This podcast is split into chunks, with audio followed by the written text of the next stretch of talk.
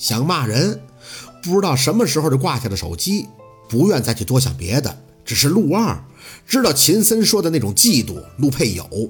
他四年前就因为韩林送个水晶球莫名的发飙。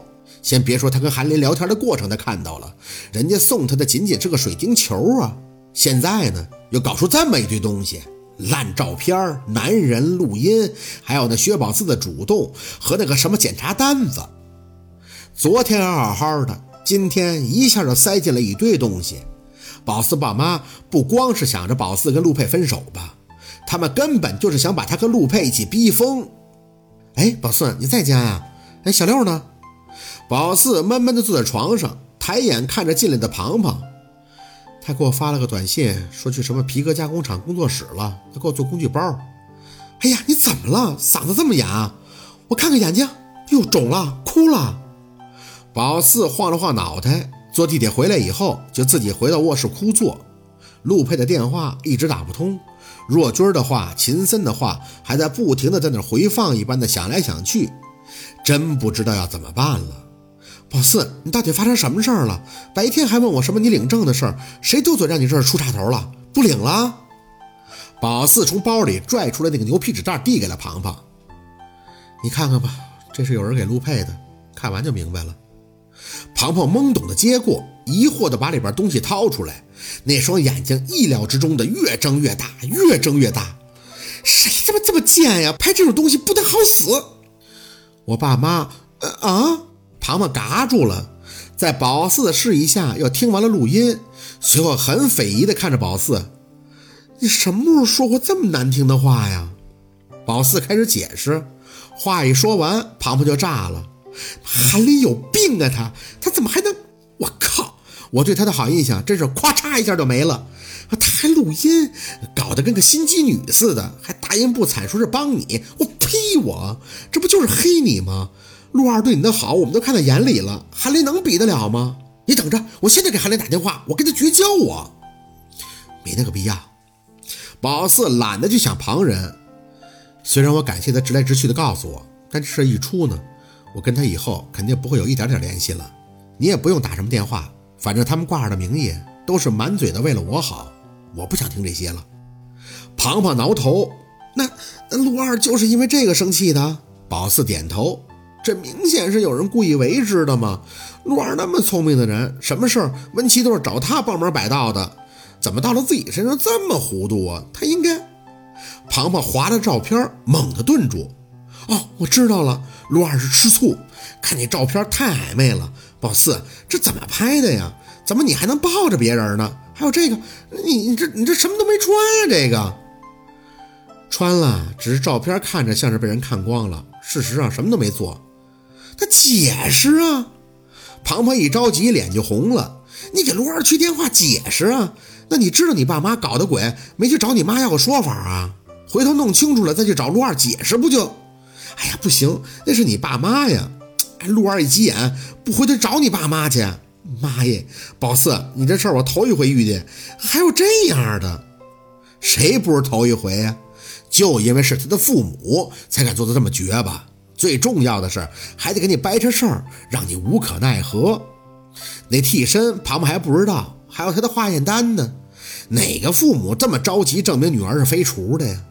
奇葩的形容不了了。庞庞在那抓耳挠腮半天。哎呀，这陆二得老生气了吧？是不是得误会你了？特别生气，他在找照片里那个男人，还有我爸。只是夏文东，他现在没法动。这个男人呢？谁知道在国外哪儿呢？哪个国家？老谋深算这四个字，宝四算是学着了。我想吧，误会应该好解。你跟陆二认识多少年了呀？他肯定知道你心里有他，只是生气嘛。因为这种照片要脱了衣服的，哪个男的看到都受不了。知道是假的也受不了。就像是我知道温琪喜欢女人，可是他每次换我也难受，跟自己憋气呀。只不过我没法发泄就是了。宝四知道，正因为陆二在意他，才会生气。可这不是一件事儿啊，而是夏文东使出了自己所有的力气，把事儿特意的一堆堆的推出来。宝四本身就瞒着陆二的相亲，还有他要破身的说法，录音那堆该死的照片想起他突然起身时带着那一抹的落寞，他说他不需要宝四的同情或者怜悯。宝四觉得他扭曲了他的意思，可也的确不该说那些。他是个骄傲却又自负的人呀。哎呀，我还以为最难过的是陆二父母那关，没想到韩林把我的话，我当初说这些就是为了让他看清事实。谁能想他本质居然那样，太可恶了！庞庞语无伦次了半天，猛地哎了一声：“嘿，宝四，我有主意了。什么主意？”庞庞往宝四身边坐了坐：“你是不是从来都没跟陆二那个过？嗯。”那你之前说你要做先生什么的，见血不行的，那现在不都有解决办法了吗？如果你爱他，认准他，那试一下的全都搞定了呀。我我我我我是不是不太好？哪儿不好了呀？庞庞揽住宝四肩膀，我知道你的意思，总觉得出了这种事儿，陆二就应该完全相信你，不然你心里也不痛快。可这里涉及到你父母了呀，要怎么解决呀？还不如快刀斩乱麻，先给陆二拿下，让他心里都清楚了，气消了。然后呢，你们俩再慢慢谈，所有的事儿都在两个人冷静以后再去共同面对，这就没问题了吗？这事儿只要一摊到自己的身上，那真是一点主意都没有。真的吗？庞庞挑眉，其实两个人在一起是不怕长辈阻挠的，最膈应的就是各种误会。你这种误会是很讨厌的，说又说不清。不过还好，你这个不需要解释，直接用身体说话，我就不信陆二还能生气。可我压了这么长时间的腿，一旦……哎呦！庞庞捂住了眼睛。宝四，你别气我了，行吗？你俩其实就是差这一步了。陆二为什么生气呀？还不是因为他把你捧着捧着，就看到这些闹眼睛东西了吗？就是感觉自己戴绿帽子了呀。那我……哎，别想了，赶紧的约他见面，直接搞定。